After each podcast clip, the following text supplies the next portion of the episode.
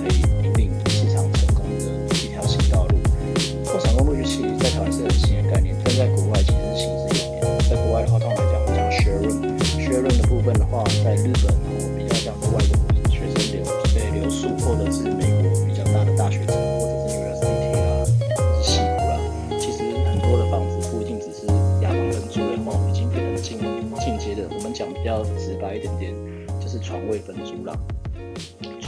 在什么概念比较常出来呢？最早之前是 YMCA 在美国哦比较廉价旅社开始做出来哦。今天你租不起房间，一个晚上可能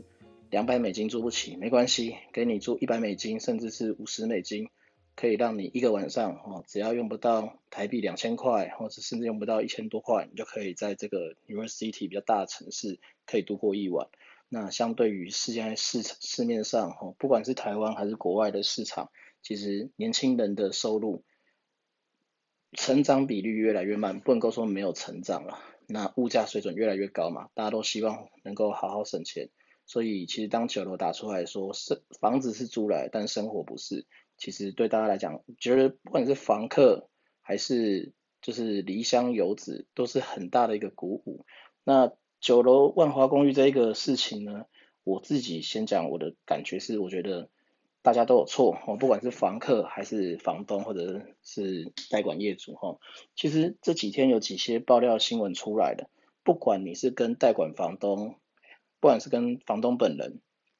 还是二房东，还是代管业者在签约，其实租约里面应该都写的非常清楚。像我们公司在签约哦，其实租约的部分。如果我们是代管或者是房东没有到现场的话，我们都是有房东授权书签约的。那签约的部分，房客当然可以要求房东要出示授权书或者是藤本，或者是说权状影本。那当然这些各自比较不会交给房东，也不房东比较不会交给房客哦，因为毕竟财产这个东西的影本相对来讲是有些法律效力的，到房客手上哦可能会有一些衍生的法律问题。但是出示让房客确认，这是百分之百没有问题的。所以房客其实在这一边说很压抑，跟九楼租房子，但是没有知道说这个房子是赵基所持所所做的二房东合约，这个我就觉得要对房客提出的这个东西有点打折扣。那事后看到网络文章，就是有贴出来讲说，哎，这个赵基跟九楼其实每个月房租的收据跟租约都写到九楼是代管业者，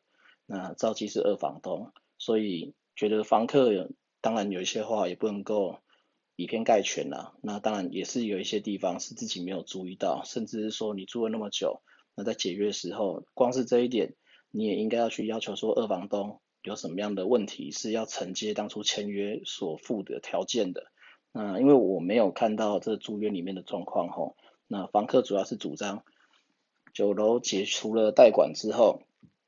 二房东收回房屋，现在状况是本来可能一楼跟顶楼是有共享空间的，因为共享公寓的状况，如果只是出租床位，大家为了生活，就像九楼讲的哈，房子是租来，但生活不是。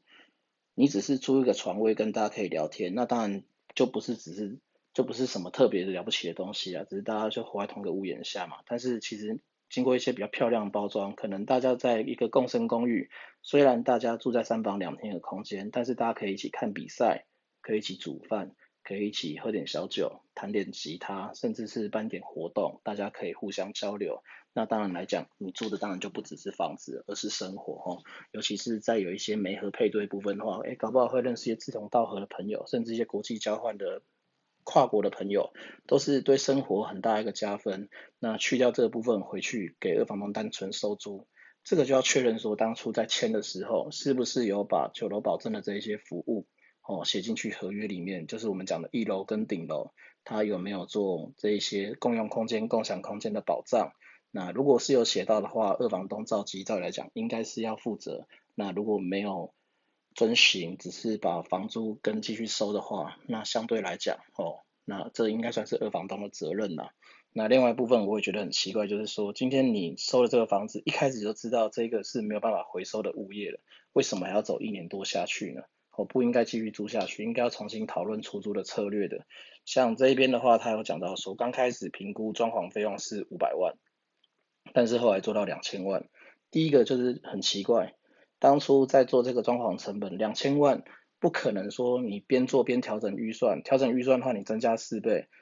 正常来讲，要不然就是走到法律诉讼，要不然就是双方合意停止解约。不太可能说二房东被代管业者掐着说，哇，你今天当初跟我讲说装潢只要五百万，结果我拉到两千万，正常的二房东不会去花这一笔钱吧？哦，所以这个东西我觉得应该也是有一些内幕在的。那装潢这个部分的报价，厂商是谁的？哦，厂商是九楼出的，还是九楼只是设计师，还是说他们只是做企划，连设计师的牌都不是他们的呢？还是说这公班是谁的？是用二房东还是用九楼的？还是用两方照两照同意去外包？这都很多的疑点了。那另外一个部分的话，就是有讲到说，你先共居这个部分呢，要收租。其实我们接到很多房客，因为我们自己公司有做短租套房，短租最主要是是什么问题？就是他生活啊，他本来来这边居住，他就不是长期的租约，所以为什么床位出租？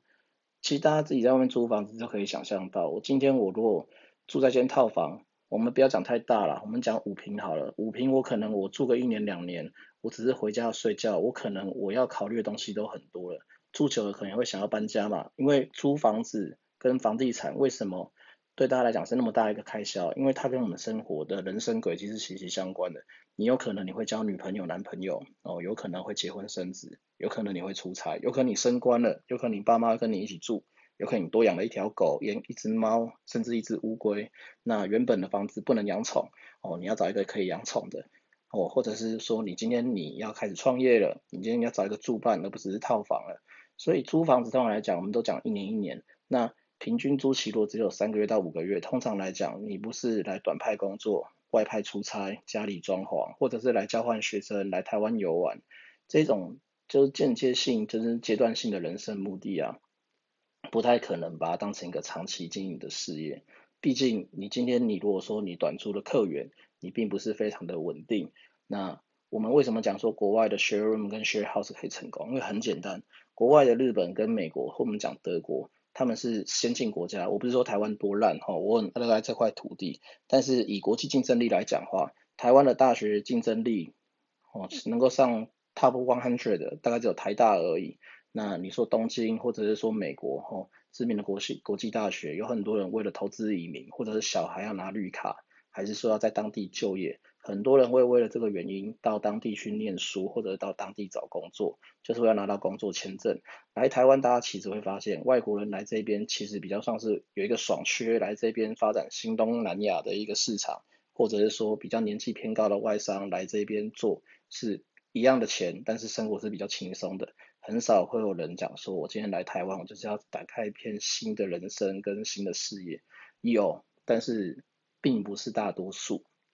所以以租屋市场来讲的话，台北跟国际都市伦敦或者是东京或者是纽约还有洛杉矶是完全不一样的。你要靠 share room 来台湾这一些人的动力，他不是为了要人生发展，或者是说他今天他是为了要长期的人生规划而留在台北的，注定会失败。因为在国外是为了要省钱，为了要留下来这一边，他可能很拼命的，他就是要留在美美国的纽约，或者留在东京，或者留在上海。当你没有这一股强劲的租屋需求，他只是啊，我今天会来台湾走走看看，不行，了不起换个国家，换个地方，哦，那坦白讲，这样的租屋需求到底有多刚性呢？我是保持一个问号的状况。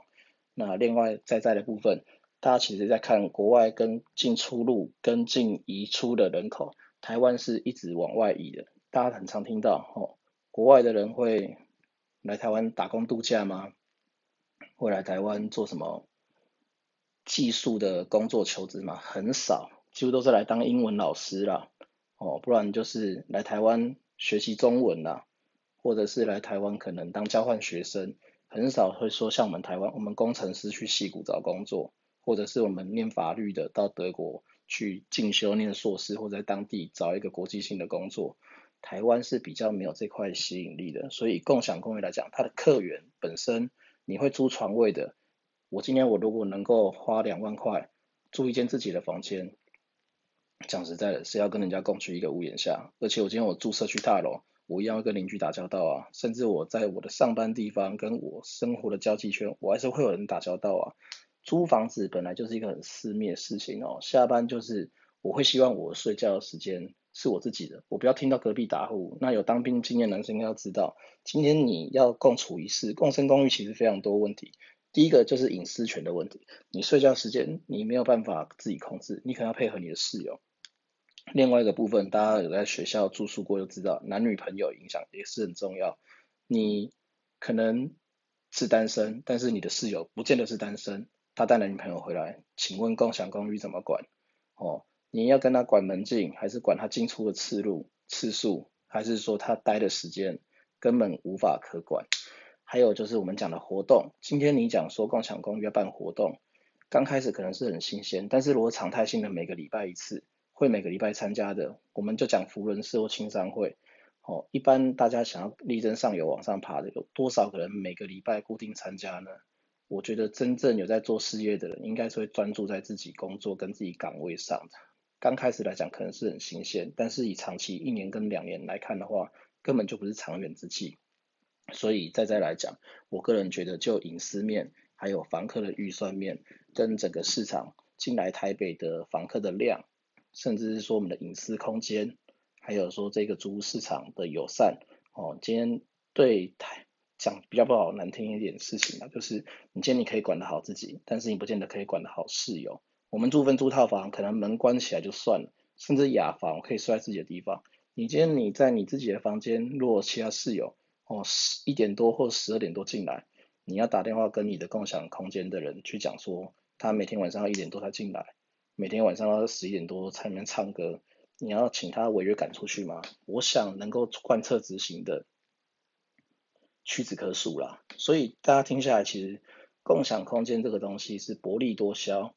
那也需要非常专业技能，甚至就像是赵记讲的，它是没有办法大量复制的一个行业，所以它就吃专业性，它又需要办活动的公关能力，它的利润没有想象中那么多，毕竟一间床位了不起是。八千到一万五，甚至了不起到两万多块，很了不起。那你要再量化，还有维护成本，